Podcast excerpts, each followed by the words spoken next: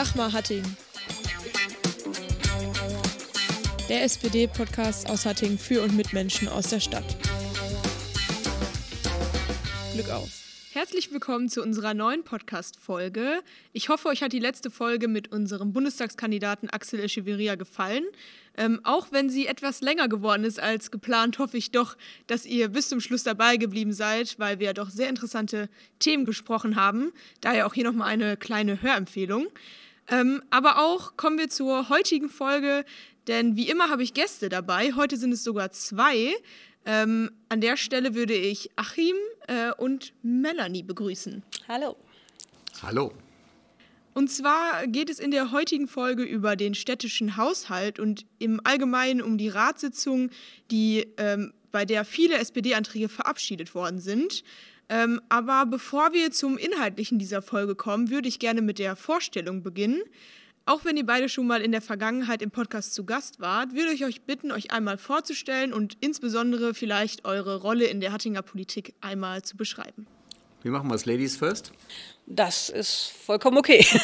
ja, mein Name ist Melanie Witte-Lonsing. Ich bin 50 Jahre alt, mache mittlerweile seit vielen, vielen Jahren schon Kommunalpolitik, bin ähm, die stellvertretende Fraktionsvorsitzende der SPD im Rat der Stadt und auch seit einigen Jahren schon Vorsitzende im Stadtentwicklungsausschuss. Mit viel Leidenschaft mache ich das. Das macht mir auch nach den vielen Jahren immer noch Spaß. Und von daher freue ich mich auch heute hier bei euch zu Gast zu sein.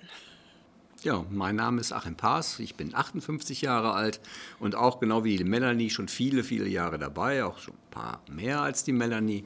Und äh, es macht aber nach wie vor Spaß und meine Schwerpunkte sind ähm, ganz klar der Sport und die Bewegung und da engagiere ich mich sehr und äh, bin aber auch SPD-Fraktionsvorsitzender schon eine ganze Weile.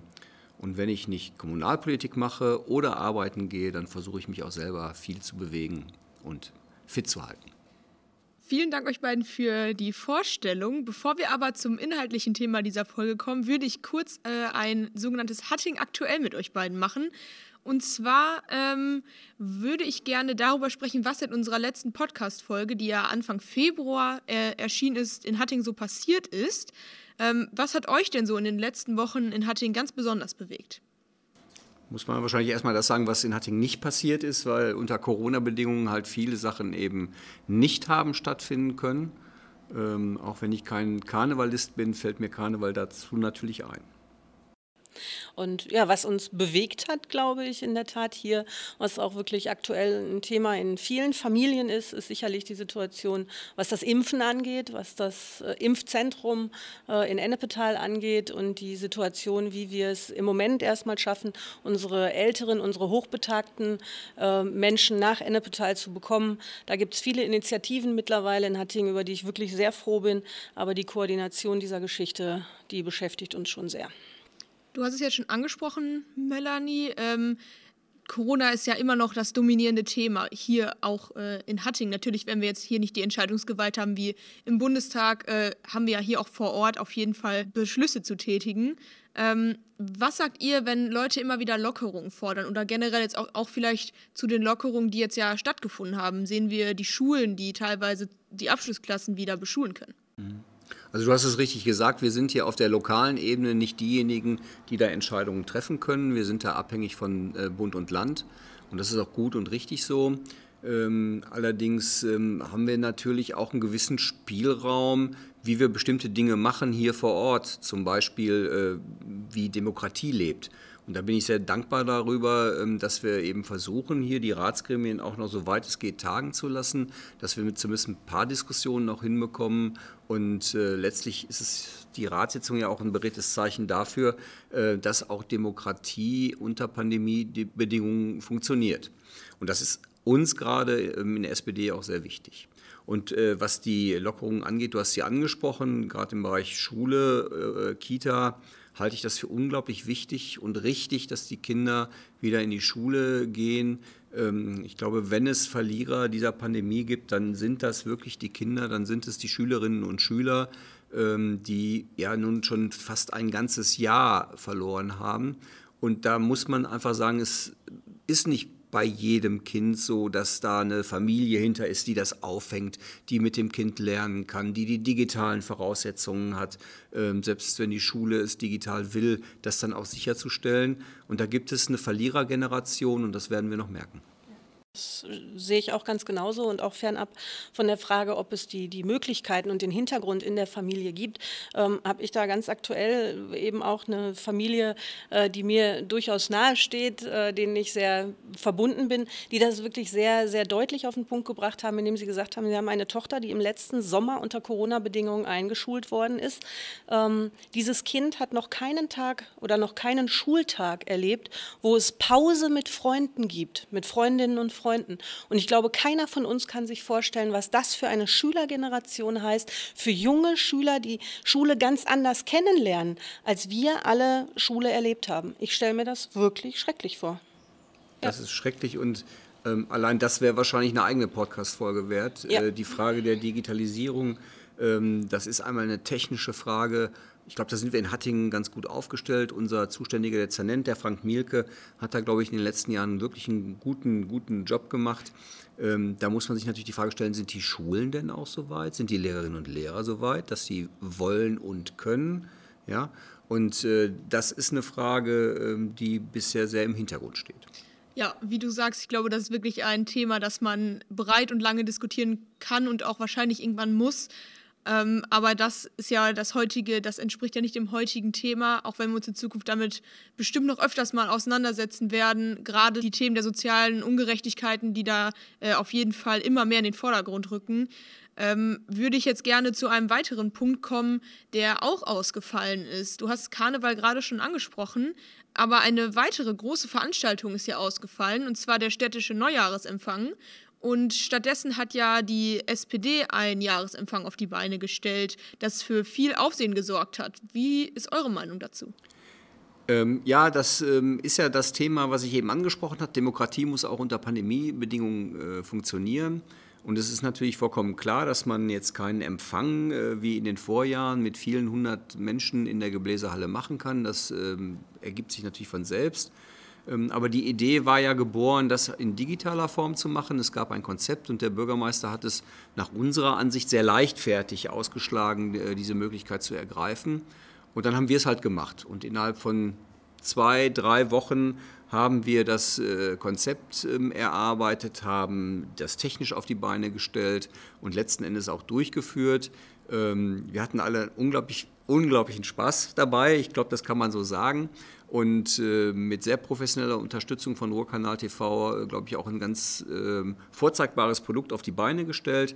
Ähm, das hat uns so gut gefallen, dass wir äh, die Defizite gerne in einem weiteren digitalen Format auch ausgleichen wollen und das sicherlich äh, nochmal versuchen werden. Oder was meinst du, Melanie? Ja, also das glaube ich durchaus auch. Ich bin der Meinung dafür, dass es auch für uns das erste Mal war, dass wir uns da überhaupt rangetraut haben, war das ein, wirklich eine gelungene Veranstaltung. Sicherlich wird es da noch an der einen oder anderen Stelle äh, noch Nacharbeiten geben müssen, wenn man das äh, zum zweiten Mal auf die Beine stellt, dass man daraus lernt aus den Defiziten dieser ersten Veranstaltung. Aber wie wie gesagt, da ich äh, zu denen gehört habe, die von zu Hause aus eben ähm, diesen Jahresempfang haben genießen können, muss ich sagen, wirklich großes Lob da an äh, unsere Leute, die da mitgemacht haben, die da viel Energie reingesteckt haben und da wirklich ein gutes Produkt auf die Beine gestellt haben. Denn wenn wir absehen können, dass uns äh, dieses Pandemiegeschehen noch weiter begleiten wird, wissen wir, dass wir andere Formen des Zusammenkommens und des Zusammentreffens finden müssen. Und dafür war es wirklich eine hervorragende Sache.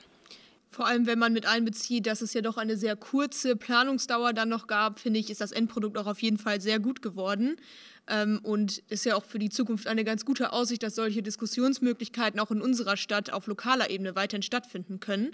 Aber kommen wir vielleicht vom ausgefallenen Jahresempfang der Stadt zur Ratssitzung der Stadt, denn die war ja sehr dominiert ähm, von dem Haushalt, der ja immer ganz besonders im Vordergrund steht, wenn er denn thematisiert wird. Aber bevor wir dazu kommen, würde ich gerne von euch erfahren, was denn neben dem Haushalt noch so auf der Tagesordnung stand. Waren da noch andere Themen, die wichtig wären? Ja gut, äh, man kann natürlich sagen, die Sachen, die bei der Ratssitzung auf der Tagesordnung stehen, sind alle wichtig, sonst würden sie da nicht stehen. Aber ähm, die haben natürlich unterschiedliche Auswirkungen, was die Öffentlichkeitswirksamkeit angeht. Und ähm, da gab es diesmal nicht ganz so viele Entscheidungen zu treffen, das muss man sagen. Der Haushalt, du sagst es, hat das alles sehr dominiert. Ähm, aber vielleicht ist äh, eine Entscheidung zu nennen aus dem Jugendhilfebereich. Äh, der Rat hat also abgelehnt, das also betone ich nochmal ausdrücklich abgelehnt, die Elternbeiträge für die Betreuung von Kindern äh, in den Kitas äh, zu erhöhen. Das äh, wird uns regelmäßig vorgeschlagen und regelmäßig lehnen wir das ab, weil wir dafür einfach die Zeit nicht sehen. Ähm, und hat aber auch gleichzeitig ähm, erneut beschlossen, dass wir die Elternbeiträge für den Monat Januar aufgrund der Pandemie komplett erlassen. Das war für mich so eine herausragende Erscheinung, Entscheidung, die wir getroffen haben. Aber Melanie hat vielleicht noch ein paar andere ja, in der Tat. Also das, was äh, sicherlich jetzt auch auffällt den Leuten, die äh, in die Hattinger Innenstadt wollen, ist nochmal die Erinnerung daran und der Beschluss über die Straßenbaumaßnahme Kleine Waldstraße. Mittlerweile eben auch weithin sichtbar, dadurch, dass wirklich der Fußgängerüberweg äh, unten ähm, in der Stadt äh, gesperrt ist. Das äh, erfahren im Moment einige leidvoll die auf diesem Weg in die Stadt wollen. Und wir haben uns beschäftigt noch mit dem Grundstücksankauf Nierenhofer Straße. Auch das ein Thema, das uns schon im Wahlkampf im letzten Jahr ja auch beschäftigt hat. Die Frage eben, was mit äh, dieser wirklich großen Fläche, sehr innenstadtnah passieren soll. Hier sind wir ja mittlerweile auf einem Weg, dass wir als, als Stadt eben versuchen, an dieser Stelle zu entwickeln. Ich halte das für wirklich eine hervorragende Entwicklung. Allein es muss vorangehen. Und da haben wir wirklich Hoffnung, dass wir jetzt im ersten Halbjahr 2021 da auch wirklich dann Vollzug melden können und dann dort wirklich mit den, mit den Planungen beginnen können. Äh, sehr gut, vielen Dank für die Infos, die noch mit eingebracht worden sind, weil ja doch der Haushalt meistens sehr im Vordergrund steht. Ähm, dann haben wir jetzt schon einige Punkte der Ratssitzung im Generellen besprochen, aber jetzt wollen wir doch mal zu dem großen Thema der Sitzung übergehen, äh, die ja auch im Vorhinein in den Ausschüssen vorbereitet wird ähm, und über den Haushalt sprechen, der ja, wie bereits am Anfang gesagt äh, worden ist, von vielen SPD-Anträgen geprägt worden ist. Doch erstmal würde ich so zum Haushalt im Allgemeinen gerne kommen. Vielleicht könnt ihr einmal ähm, erklären, wie so ein Haushalt funktioniert und was der so ungefähr für einen Umfang hat. Da würde ich gerne dann anfangen, indem ich nämlich einfach die Überleitung zu Achim schaffe, bei dem ich sagen muss, der hat wirklich sehr gelitten. Es ist, äh, seitdem er Fraktionsvorsitzender ist, das erste Mal, dass er auf die Etatrede verzichten musste. Und äh, es war schon in den Sitzungen vorher deutlich, dass ihm das sehr schwer fällt. Von daher begrüße ich es sehr, dass er jetzt nochmal die Gelegenheit bekommt, zu den Grundzügen des Etats doch nochmal was zu sagen. Nein, nein, das, das ist jetzt nicht fair. Aber es ist richtig. Also ähm, auch da ähm, hat ähm, die Pandemie zugeschlagen und äh, die, die ähm, Haushaltsberatungen haben anders stattgefunden als sonst. Ähm, natürlich bedauere ich das, aber ähm, nun gut, das ist, das ist jetzt so. Ähm, und man muss natürlich auch sagen, die wirklich inhaltlichen Diskussionen, äh, wo man sich auf einer Fachebene auseinandersetzt, die finden natürlich auch in den Fachausschüssen statt. Dafür sind die da und äh, da äh, werden halt auch wirklich inhaltlich tiefgehende Diskussionen geführt. Und ähm, das war in diesem Jahr auch nicht anders. Und du hast es richtig gesagt, wir haben in die Fachausschüsse über 20 Anträge eingebracht und ähm, die beziehen sich halt auf die verschiedensten Politikbereiche. Überhaupt kann man sagen, unser produktorientierter Haushalt ähm, bildet die verschiedenen Politikbereiche ab, die da sind.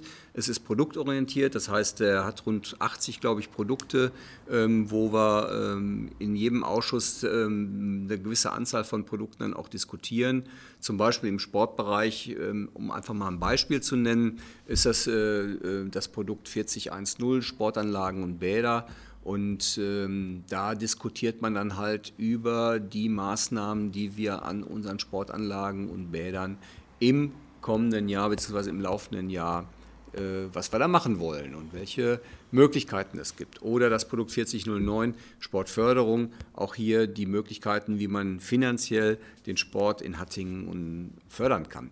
Einfach um mal ein Beispiel zu nennen, und so setzt sich das fort über die ganze Breite der Fachausschüsse, äh, wo zahlreiche Produkte dann halt diskutiert werden. Und die sind immer gleich aufgebaut. Und ähm, ich sage das nicht ohne Grund, weil äh, die Politik hat mal vor einiger Zeit ähm, diese Produkte beschrieben, hat den Leistungsumfang beschrieben dieser Produkte und hat daraus abgeleitet sogenannte strategische Ziele entwickelt. Das heißt, die Frage sich gestellt, wo wollen wir strategisch, also langfristig äh, mit, dieser in, mit dieser Stadt hin und äh, die sind dort beschrieben, die Ziele, und die Finanzdaten haben sich an diesen Zielen zu orientieren.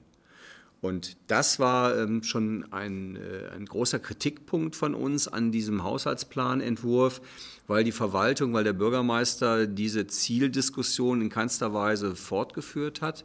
Da stehen nach wie vor Ziele drin, die veraltet sind, da stehen Ziele drin, die schon längst erledigt sind, da stehen Ziele drin mit einer Zielsetzung, die sich überhaupt nicht mehr abbilden lässt in der Realität. Und hier hatten wir von der Verwaltung erwartet, dass es da auch eine entsprechende Fortschreibung zu gibt und die fehlt völlig. Und wenn ich jetzt das bei den Zielen so sage, dann kann man das übersetzen, sagen, diese Stadt hat keine Ziele, zumindest keine, die sich im Haushalt niederschlagen und äh, das ist halt unsere Grundkritik an diesem Haushalt. Ja, also kann ich äh, nachvollziehen. Ich glaube, eine ziellose Stadt äh, ist äh, nicht das, was man sich zwingend wünschen würde. Ähm, was mich allerdings noch interessieren würde, ist, was der Haushalt für einen Umfang hat und ob sich den jeder Bürger bzw. jede Bürgerin äh, den auch angucken kann. Ähm, ja, natürlich, den kann, kann sich jeder äh, Bürger, jede Bürgerin angucken. Ähm, und zwar sowohl, sowohl was den Entwurf angeht, der liegt grundsätzlich öffentlich aus. Jetzt kommt keiner mehr ins Rathaus und guckt sich das an. Das ist natürlich ein bisschen oldschool. Der ist aber dann halt äh, über das Ratsinformationssystem abrufbar und äh, da kann sich das jeder anschauen. Und äh, auch wenn er beschlossen worden ist und wenn er genehmigt worden ist, auch dann findet nochmal eine sogenannte öffentliche Auslegung statt.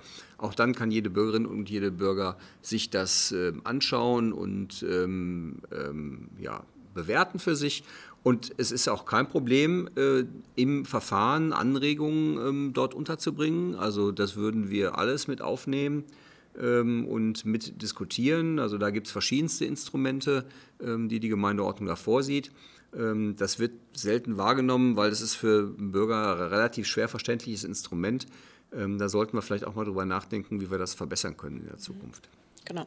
Ja, also auch ohne das jetzt mit äh, Zahlen erschlagen zu wollen, ich glaube, das macht hier wenig Sinn, reden wir über ein Volumen von Pi mal Auge etwas mehr als 173 Millionen Euro, über die wir reden. Achim hat es gesagt, aufgeteilt auf mehr als 80 Produkte die sich hier dann im äh, Etat zeigen. Es ist ein, ein wirklich umfangreiches Werk, mit dem wir uns beschäftigen, aber der Punkt ist eben, dass es unser aller Anliegen, da nehme ich dann auch alle mit, unser aller Anliegen ist, dass wir das Geld, was wir zur Verfügung haben, wirklich möglichst sinnstiftend äh, hier auch investieren und da würde es dann eben auch Sinn machen, wenn wir da Ideen hätten, wenn wir Ziele hätten, äh, wohin wir uns entwickeln wollen. Das wird es dann einfacher machen, ja. Also falls jemand von euch Lust hat, sich ein sehr dickes Haushaltsbuch durchzulesen, äh, um ganz genau zu wissen, äh, was Achim uns gerade Schönes über den Haushalt erklärt hat, kann das gerne tun. Oder äh, wer möchte, dass etwas ganz Bestimmtes im nächsten Haushalt beachtet wird, äh, kann sich immer gerne bei der SPD-Fraktion, vor allem bei Achim oder auch bei Melanie persönlich melden. Absolut, ja. Ähm, die Haushaltsberatungen fangen ja so im November an, also da ist noch ein bisschen Zeit, aber bis dahin hätte man ja äh, den aktuellen Haushalt zu lesen. Ich glaube, das ist Input genug. Also das kann man, wenn ich da nochmal reingrätschen darf, äh, gerne machen. Wobei wir auch bestimmte Vorstellungen haben, wie das zukünftig besser äh, laufen muss, weil auch in diesem Jahr, mit diesem Haushalt sind wir wieder sehr gehetzt worden und die Diskussionen verliefen äh, sehr unstrukturiert. Ähm, das hat mehrere Ursachen. Eine Ursache war halt äh, die Terminlage und die Tatsache, dass bestimmte Dinge nicht vorberaten waren.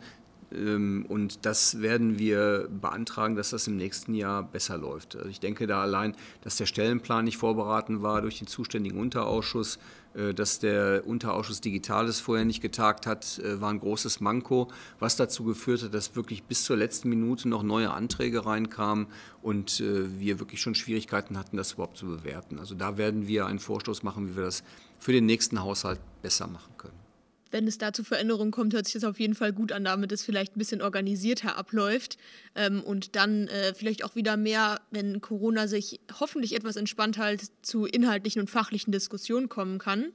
Damit würde ich auch schon gerne zu den Inhalten des Haushalts jetzt überleiten. Wir haben jetzt ein bisschen darüber gesprochen, wie so ein Haushalt funktioniert, was da drin berücksichtigt wird. Ähm, aber ich würde jetzt gerne über die Inhalte sprechen und insbesondere über die Anträge, die die SPD-Fraktion gestellt hat, ähm, die ja auch zu großen Teilen im Wahlprogramm ähm, vorhanden waren. Und da würde ich gerne mit dem Thema Sport anfangen, denn du, Achim, bist ja auch Sportausschussvorsitzender und gerade das Thema Schwimmen spielte ja auch äh, eine große Rolle bei den Anträgen für den Haushalt. Vielleicht möchtest du uns einmal erklären, was da genau gefordert werden ist, um, gefordert wurde, um das Schwimmen äh, in Hattingen zu verbessern. Hm, das mache ich gerne, wobei ich da einfach auch mal so eine äh, Erzählung aus der politischen Diskussion beisteuern will. Das muss man sich vorstellen, da wird uns vorgeworfen in der politischen Diskussion, wir würden hier Wahlversprechen umsetzen, also vom politischen Gegner. Ja. Also das fand ich schon fast äh, amüsant, weil ähm, natürlich haben wir ein Programm, mit dem wir uns den Wählerinnen und Wählern stellen äh, und dann wählt man uns und dann ähm, kann man natürlich als Wählerinnen und Wähler auch die Erwartungshaltung haben, dass wir dieses Programm zumindest versuchen umzusetzen. Und das uns dann im Umkehrschluss vorzuwerfen vom politischen Gegner, ähm, ähm, kann ja nur äh, die Schlussfolgerung zulassen, dass der politische Gegner eben kein politisches Programm hat, weil sonst könnte er uns ja nicht vorwerfen, wir würden unseres umsetzen. Also das, das äh, fand ich schon äh, wirklich ähm, äh, eine hohe Form der Ironie, die uns da begegnet ist. Und ähm, ähm, muss man, muss man einfach auch noch mal so wirken lassen. Ähm, also da lassen wir uns auch nicht von beirren. Also wir haben ein Wahlprogramm aufgestellt äh, in einem sehr ähm, intensiven Diskussionsprozess im Vorfeld der Wahl. Und ähm, das, was wir da als sinnvoll erachtet haben, sehen wir auch heute noch als sinnvoll ein. Und um es in konkrete Politik umzusetzen, äh, stellen wir halt entsprechende Anträge. Und du hast jetzt den Bereich Sport und Bewegung, gerade das Schwimmen angesprochen. Ähm, hier greifen wir eine Diskussion aus den letzten Jahren auf. Wir wissen, es gibt zu wenig Wasserfläche für das Schulschwimmen, für das Vereinsschwimmen, für das Freizeitschwimmen in dieser Stadt. Ursache dafür ist das Schließen des Hallenbades an der Talstraße, was so junge Leute wie du heute vielleicht auch gar nicht mehr kennen. ähm, aber ich ähm, da Babyschwimmen, also ich kenne ah, ah, gut, gut, gut. Aber kannst du dich wahrscheinlich nicht mehr daran erinnern? Ein bisschen. Ähm, und äh, das fehlt, das muss man einfach so sagen. Und das äh, äh, merken wir an vielen Stellen. Äh, in vielen Diskussionen wird deutlich gemacht, äh, dass wir da ein erhebliches Defizit haben und das wollen wir anpacken. Dieses Defizit muss diese Stadt loswerden in den kommenden fünf Jahren. Und deswegen haben wir die Ideen, die wir vor, der, vor den Wahlen entwickelt haben, auch in Anträge gepackt. Das waren zwei konkrete, ganz konkrete. Zum Beispiel, wir würden gerne aus dem Freibad in Welper ein Ganzjahresbad machen. Da muss man mal überlegen, wie man das hinkriegt. Ähm, ich bin kein Ingenieur. Ähm, ich kann mir jetzt die technische Umsetzung zwar denken, ich weiß aber nicht, ob das sinnvoll ist. Deswegen war unser Vorschlag, da mal einen fachkundigen Ingenieur dran zu lassen. Und äh, ein zweiter Vorschlag war, das ähm, mal stillgelegte Lehrschwimmbecken in der Realschule Grünstraße zu reaktivieren. Ähm, das waren so ganz konkrete Vorschläge, an denen wir uns sehr lange entlang diskutiert haben. Letzten Endes, und das ist dann Politik auch, ähm, besteht Politik aus Kompromissen mit diesen konkreten Anträgen konnten wir uns nicht durchsetzen. Wir haben aber im, in der Ratssitzung einstimmig beschlossen, dass ein Konzept erstellt wird, wie das Schwimmen in dieser Stadt verbessert werden kann. Das haben wir auch mit Finanzmitteln unterlegt. Und jetzt muss die Verwaltung handeln und muss das Konzept erarbeiten. Und davon erhoffen wir uns natürlich auch Aussagen zum Freibad und zum Leerschwimmbecken in, der Grünstraße. Und wenn ich da dann einmal den, den Ball von Achim auch aufnehmen darf, ähm, halte ich es eben auch für sinnvoll, ohne Angst machen zu wollen, dass wir über dieses Konzept eben auch nochmal deutlich machen, dass wir mit diesem auf Kante genähten äh, Konzept, das wir bisher gefahren sind, mit der alleinigen Schließung der Talstraße, ohne äh, Ersatz dafür in irgendeiner Form zu schaffen, jetzt vor dem Problem stehen, dass wir darauf zulaufen, dass wir das Hallenbad in Holthausen absehbar für längere Zeit Zeit werden schließen müssen, weil es wirklich absolut renovierungs- und sanierungsbedürftig ist. Das heißt, wir wissen, dass wir da auf ein großes Problem zusteuern, wenn wir jetzt nicht langsam aber sicher über Alternativen nachdenken und uns eben auf diesen Weg machen. Und dass das in diesem Bäderkonzept eben auch abgebildet werden muss, und deutlich gemacht werden muss, dass wir da wirklich Handlungsbedarf und Handlungsdruck haben. Das war uns eben in der politischen Diskussion da auch nochmal wichtig, zu beschreiben, wie der Ist-Zustand da eben ist und dass er schlecht ist im Moment. Und das finde ich, Melanie, ist auch ein sehr gutes Beispiel, äh, das Hallenbad in Holthausen, ähm, wie man hier von der Hand in den Mund lebt. Äh, da gibt es keine strategische Planung hinter. Das Hallenbad ist so alt wie das Schulzentrum, also mithin jetzt 40 Jahre alt, über 40 Jahre alt. Und natürlich ist dann so ein, äh, so ein Gebäude auch mal grundsanierungsnotwendig. Das ist vollkommen klar. Das ist einfach so. Wird benutzt, geht kaputt und äh, muss erneuert werden. So, und dann braucht es viel Geld und es braucht Zeit und das muss man muss man planen. Das kann man planen, vorausschauend. Das muss man aber auch planen. Und daran fehlt es äh, hier in Hattingen völlig. Ich glaube, da kommen wir wieder zu dem Punkt der Ziellosigkeit, das wir gerade genau, schon mal hatten. Genau. Äh, ich glaube, das zieht sich so ein bisschen äh, durch die gesamte Thematik oder generell durch viele Themen. Ähm, wo aber eine Sache ist, die tatsächlich mal strategisch geplant worden ist oder zumindest äh, als Idee vorherrscht, dass man da langfristig ähm, etwas für tun kann, ist die Wasserstoffmobilität. Wir hatten darüber ja schon mal in einer Extrafolge gesprochen, damals mit dem Leiter des H2-Netzwerks, in den, in den die Stadt Hattingen ja jetzt aufgrund des Antrags der SPD auch eingetreten ist. Ähm, was ändert sich denn dadurch durch die Stadt konkret? Wenn ich da einsteigen darf, einfach mal, dann äh, ist es an der Stelle genau so, dass wir wissen, äh, unser Kandidat Frank Mielke hat im letzten Herbst in äh, der Zeit, als er wirklich als Kandidat hat, viele Gespräche geführt hat, deutlich gemacht, dass er das auf dem Schirm hat und dass eben für die ähm, Mobilitätstechnologie der Zukunft hält. Ähm, es ist äh, kein Geheimnis, dass es viele gibt, die die derzeit so gehypte Elektromobilität, die auf Batterien äh, beruht, nicht für die äh, Technik der Zukunft halten dass das vermutlich nur eine Brückentechnologie sein wird, hin eben zu Wasserstoffmobilität unter Umständen. Und das ist dann die Chance, dass wir wirklich mal vorne mit dabei sind dass wir also vorne mit dabei sind im Bezug darauf, dass wir in diesem Netzwerk A einen Austausch erfahren, erleben, wie wir als Kommune äh, das, was dort an Technik zur Verfügung steht, frühestmöglich nutzen können und dann eben auch als Kommune da letztendlich profitieren können davon, dass es diese Technik äh, für uns dann frühestmöglich gibt und wir äh, mal nicht hinten dran hängen. Wenn ich eine Anschlussfrage daran stellen darf, welche Bereiche siehst du denn noch jetzt vielleicht unabhängig von der Mobilität, die man noch für mit der H2-Technologie nutzen könnte? Also die Mobilität ist äh, hier in Hattingen wirklich schon mal ein, ein ganz, ganz wichtiger Faktor. Ne? Ich erinnere da zumindest schon, schon mal an unseren Fuhrpark.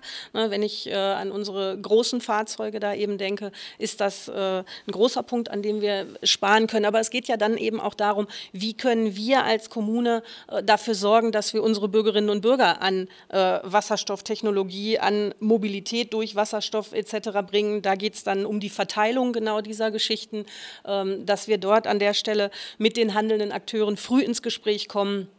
Da geht es natürlich um, um Wohnungsbauunternehmen, da geht es um äh, ne, die Vermieter von großen Wohnanlagen, wo diese Thematik äh, letztendlich platziert werden muss. Es sind eben nicht nur Eigenheimbesitzer, die äh, ihre individuellen Lösungen machen können, sondern wir brauchen da auch große Lösungen äh, für viele Menschen. Und das sind äh, wirklich auch die Themen, wo dann auch so eine Kommune dann äh, die Funktion hat, da auch alle Akteure an einen Tisch zu bringen wir sind jetzt vom Thema Wirtschaft schon in den Bereich Umwelt durch die H2-Mobilität reingerutscht.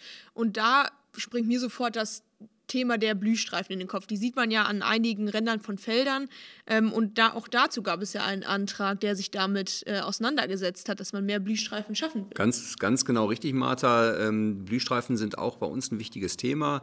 Ähm, nicht nur, weil es schön aussieht, das haben wir alle gern, sondern weil sie auch einen wichtigen, ganz wichtigen ökologischen ähm, Effekt haben.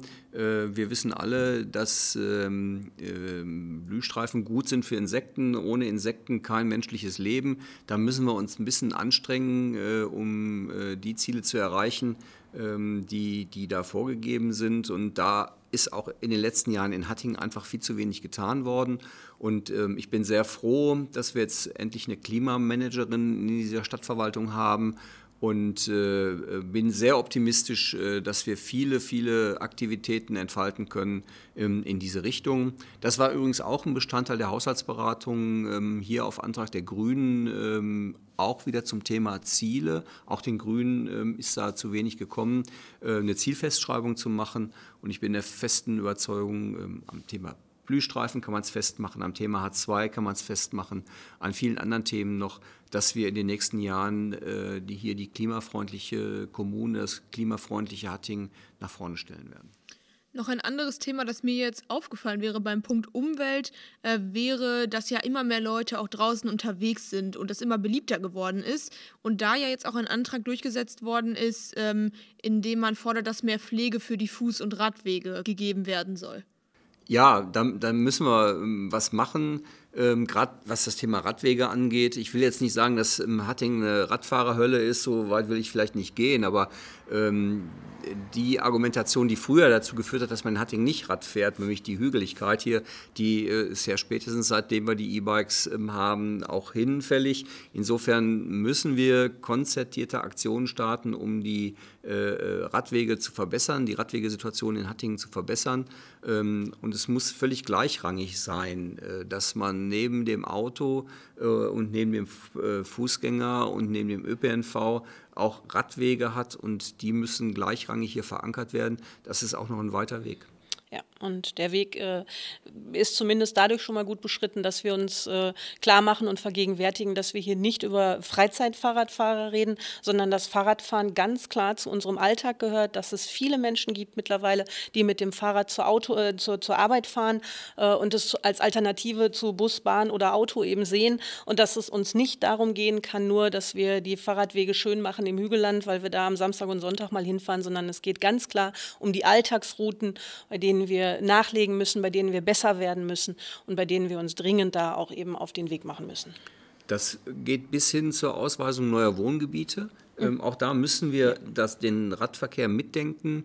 Zum Beispiel äh, dadurch, dass wir die Grundstückseigentümer verpflichten, E-Bike-Stationen ähm, gleich mitzudenken, Ladesäulen mitzudenken. Ähm, das muss alles, das ist alles etwas, was eine Kommune beeinflussen kann.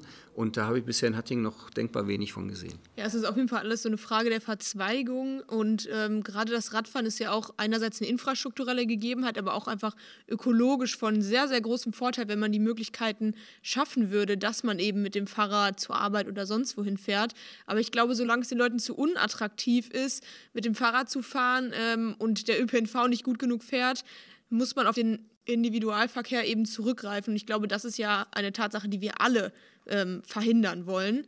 Ähm, wir waren jetzt ja gerade schon mal beim Thema unterwegs sein und auch gerade in den Wäldern oder sonst irgendwo, ähm, gerade in der Natur ist das ja auch ein großes Thema, inwieweit man das da integrieren kann. Und wenn wir schon mal generell beim Thema Natur sind, fällt mir jetzt noch der Waldspielplatz äh, im Schulenberger Wald ein. Was genau soll da passieren und welche Maßnahmen hängen da noch so dran?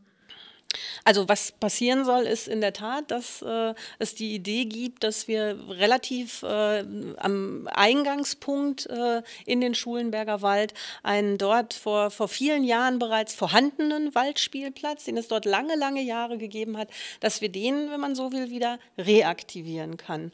Äh, dass wir den, den Schulenberger Wald eben nicht äh, in Anführungszeichen nur dann als den, den Durchgangswald sehen, sondern dass wir hier wirklich äh, dann auch für Kinder Kinder äh, die Möglichkeit schaffen, wirklich diesen Wald ähm, zu erleben für die unterschiedlichen Altersklassen, eben äh, dann altersgerecht auch diesen Spielplatz entwickeln, aber eben angepasst an die Waldsituation. Äh, das war unsere Idee, die ist durchaus auch auf eine Menge Gegenliebe gestoßen und von daher sind wir da äh, sehr positiv gestimmt, dass hier ähm, begleitet dann auch vom, vom Jugendhilfeausschuss äh, eine Planung vorgelegt wird, ähm, bei der wir darauf hoffen, dass das die Attraktivität noch ein Stück weit mehr steigert, dass es ein, ein zusätzlicher Anziehungspunkt ist, um äh, Familien, um Kinder dann auch rauszubringen, in den Wald zu bringen und da wirklich eine zusätzliche Möglichkeit zu schaffen. Und ich glaube, dass dieser Waldspielplatz nicht nur ein ähm, Punkt ist, wo Menschen hinkommen, sondern ich könnte mir auch gut vorstellen, dass von einem Waldspielplatz äh, dann in Kooperation mit Naturkundeführung, äh, in Kooperation mit Schulen und Kitas ähm, viel Aktivitäten ausgehen können, die in den Wald hineinführen. Und äh, auch das finde ich eine ganz wichtige Funktion für diesen Waldspielplatz. Wir waren ja schon beim Schulenberger Wald angekommen und da stehen ja auch immer die Brücken und die Erneuerung von Treppen im Vordergrund. Was sagt ihr denn dazu? Ja, das ist ein Thema, von dem wir uns äh, wirklich versprechen, dass es äh, in einem quasi Dreiklang angegangen werden kann, dass es eben nicht nur solitär dieser Waldspielplatz ist, ähm, über den wir uns jetzt gerade ja schon unterhalten haben, sondern dass wir eben auch diese Wegebeziehungen in den Schulenberger Wald hinein und aus dem Schulenberger Wald hinaus in die Wohnquartiere. Ich sehe da jetzt als ein Beispiel zum Beispiel die Treppenanlage Pilgerweg, die durchaus regelmäßig benutzt wird, die aber in einem wirklich äh, erbärmlichen Zustand ist und dringend der Sanierung bedarf, äh, dass wir hier dann dazu kommen, auch die ähm, Gelder in die Hand zu nehmen, dass wir diese Treppenanlagen und eben auch die, die Brücken, die wir dort zum Teil haben, diese kleinen äh, Brücken, die auch wirklich in einem schlechten Zustand sind, dass wir die auf diesem Wege mit wirklich äh, ins Auge fassen, mit sanieren und dadurch so ein Gesamtpaket dieser Dreiklang im Schulenberger Wald dann eben sich durchsetzen und umsetzen lässt. Und um sie einmal beim Namen zu nennen, die Engels- und die Teufelsbrücke sind gemeint, äh, die seit vielen Jahren ja schon marode sind genau. und damit eine ganze Generation ja auch jetzt aus dem Wald fernhalten, weil äh, Menschen, die nicht mehr so mobil sind, eben ohne diese Brücken nicht mehr in den Wald kommen. Das ähm, ist ganz, ganz wichtig für uns, dass der Wald auch für alle an der Stelle seine Freizeitfunktion erfüllen kann. Ja, ich denke, das hat ja auch wieder was mit dem Thema zu tun, dass man irgendwie die Natur auch attraktiver macht und auch zugänglich macht. Äh, und das auch für alle, die eben Interesse daran haben, zum Beispiel jetzt im Schulenberger Wald zu sein. Gerade in Bezug auf den Waldspielplatz haben wir schon mal über Familien, Kinder gesprochen und passend zum Thema Jugend ähm, gibt es ja auch noch einen Vorschlag, dass man ein Jugendtreff in Niederwenigern bauen möchte. Wie ist da der Stand der Dinge? Ja, dass wir ihn, ihn bauen äh, jetzt soweit äh, sind wir an der Stelle nicht. Aber was eben uns klar geworden ist, ist die Tatsache, dass wir in, in allen Stadtteilen in Hattingen einen städtischen Jugendtreff haben, den wir in Niederwenigern aber nicht haben. Darum war unsere Forderung an der Stelle jetzt in den Etatberatungen auch, dass es in Niederwenigern dann mal die wirklich Abfrage und die Untersuchung gibt, ob es ein ausreichendes Freizeitangebot für Jugendliche in Niederwenigern gibt. Es gibt dort äh, natürlich viele, die die derzeit vorhandenen Einrichtungen, sei es von kirchlichen Trägern, äh, dort gerne annehmen. Es gibt aber eben auch Jugendliche, die an der Stelle nicht in einer kirchlichen Einrichtung ihre Freizeit verbringen wollen, aus den unterschiedlichsten Gründen. Und auch die müssen die Möglichkeit haben, ihre Freizeit dort verbringen zu können. Wir haben an der Stelle uns gewünscht, dass die Verwaltung uns dort ähm, im nächsten Jugendhilfeausschuss dann vorlegt, wie da die Befragungen ausgefallen sind und dass sie eben auch ein Konzept vorlegt und uns sagt, wie dort Freizeit für Jugendliche attraktiver gestaltet werden kann. Was natürlich nicht dazu führen darf, dass die bestehenden Jugendtreffs oder das Haus der Nein. Jugend in Frage gestellt werden. Das ist auf gar keinen Fall. Im Gegenteil, ähm, ich spanne hier mal den Bogen zu meiner Eingangsbemerkung Pandemie und verlorene Generation. Im ähm, Gegenteil müssen diese Einrichtungen auch versuchen, durchaus auch einen Bildungsauftrag äh, mal wahrzunehmen. Und äh, wir müssen irgendwie schauen, wie wir da die verloren, dieses verlorene Bildungsjahr auf jeden Fall auch mit zurückholen. Und da spielen die städtischen Kinder- und Jugendtreffs eine ganz wichtige Rolle. Ja, gerade für Jugendliche, die vielleicht auch äh, zu Hause sozial ähm, einfach benachteiligt sind, sind gerade diese Jugendtreffs, glaube ich, aber auch für alle anderen Jugendlichen, die da Interesse daran haben, ein großer Punkt, äh, an dem man eine Anlaufstelle hat, an dem man Kontaktpunkte hat. Natürlich aktuell ähm, nicht so wirklich in Präsenz, aber trotzdem lernt man da Leute kennen und auch ein ganz bestimmtes Umfeld. Ähm, wir haben da ja jetzt schon über den Stadtteil Niederwenigern gesprochen, wo es jetzt um den Jugendtreff ging und damit ja auch um eine Erneuerung und auch eine Aufwertung, insbesondere für Jugendliche äh, in diesem Stadtteil. Damit würde ich gerne übergehen zu einem Punkt, der jetzt einen anderen Stadtteil betrifft, und zwar Bredenscheid. Äh, in Bredenscheid wird ja schon seit sehr langer Zeit ähm, ein Lebensmittelmarkt ähm, gefordert und das ist ja auch schon lange ein The Thema, aber nach längerer Zeit kommt da jetzt ja tatsächlich mal Bewegung rein. Was genau passiert da? Das darf die Vorsitzende des Stadtentwicklungsausschusses sagen. Ja, das ist in der Tat ein Thema, äh, das uns schon viele Jahre begleitet und bei dem wir durchaus auch die Hoffnung hatten, äh, dass es nach Jahren des Stillstandes dort die Möglichkeit gibt, diesen von, von vielen Menschen dort äh, geforderten Lebensmittelmarkt eben auch realisieren zu können. Dass wir die Chance haben, auch mit einem begrenzten Quadratmeterangebot, das muss man an der Stelle immer einschränkend dazu sagen, dass die die Gegebenheiten in Bredenscheid nicht bedeuten, dass wir dort einen riesengroßen Lebensmittelmarkt in äh, hervorragender Anbindung an eine Hauptverkehrsstraße, die auch Umgehungsstraße ist, entwickeln können. Das ist es nicht. Aber wir müssen einfach zur Kenntnis nehmen, dass Bredenscheid ein Stadtteil ist, in dem viele Menschen wohnen, in dem auch viele ältere Menschen wohnen und in dem es keine direkte Nahversorgung gibt. Daran müssen wir was tun und so wie unser Kenntnisstand ist aus dem Ortsteil heraus, ist dort die Möglichkeit, einen kleinen Lebensmittelmarkt zu realisieren das wollen wir unbedingt unterstützen.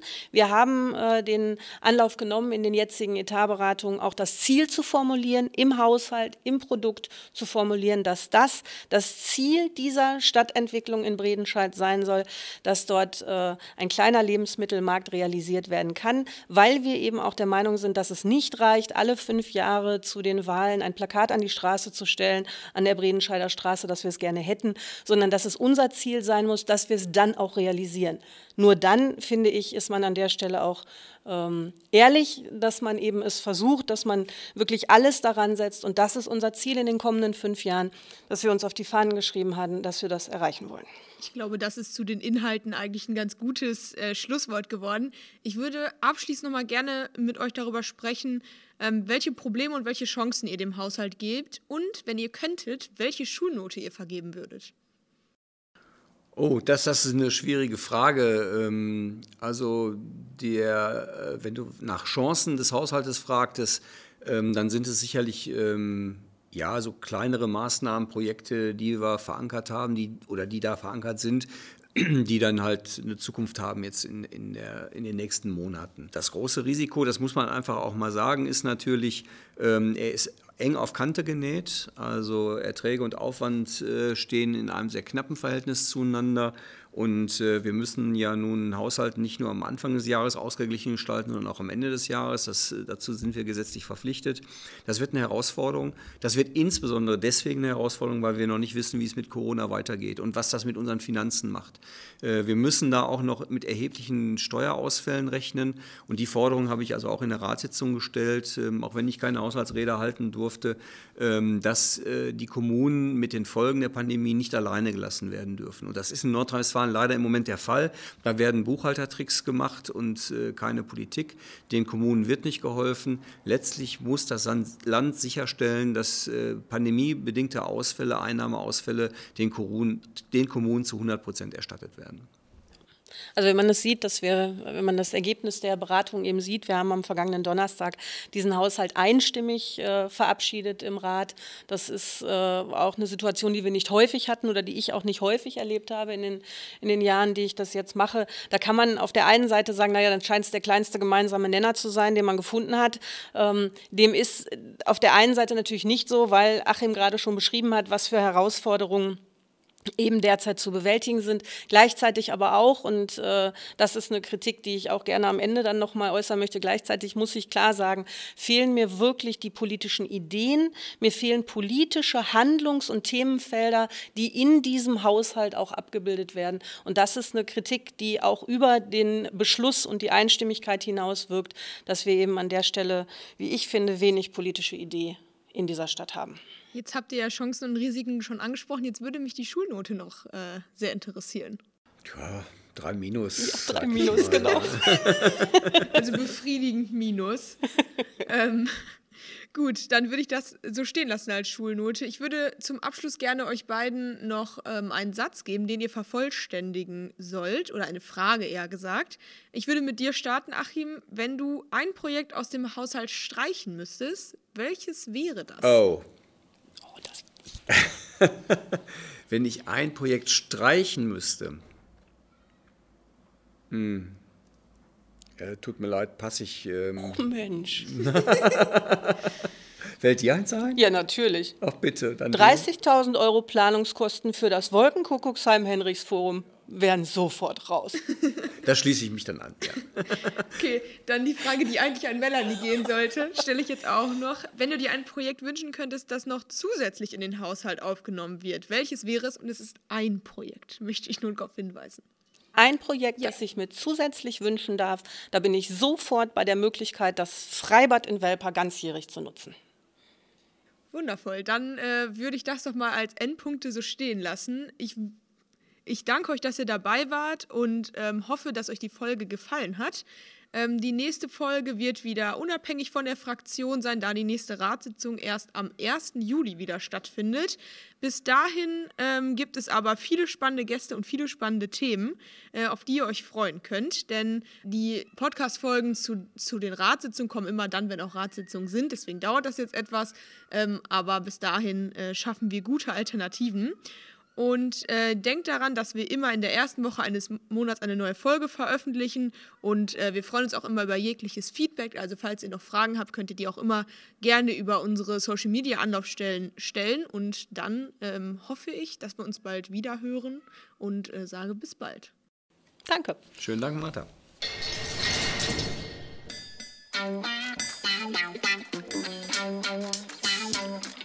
Sag mal, Hatting der SPD-Podcast aus Hattingen für und mit Menschen aus der Stadt. Glück auf!